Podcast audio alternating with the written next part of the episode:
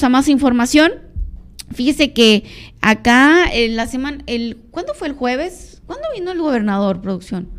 Viernes. El viernes vino acá el gobernador de Sonora, vino Alfonso Durazo, a, a bueno, a a la feria de servicios, ¿no? A la feria de, servicios es que están todas las dependencias, ahí se arreglan muchas cosas que los ciudadanos van, por ejemplo, el registro civil, eh, no sé, seguridad pública, hay, y, y, por ejemplo, si tú tienes algún detalle con alguna de esas dependencias, pues ahí están todas juntas y ahí tú te vas paseando por las dependencias, para, igual para checar de qué tratan, qué es, qué es lo que se lleva a cabo, la Consejería Jurídica, por ejemplo, que anduvo por acá también Adolfo Salazar, quien es el consejero jurídico acá del estado de Sonora.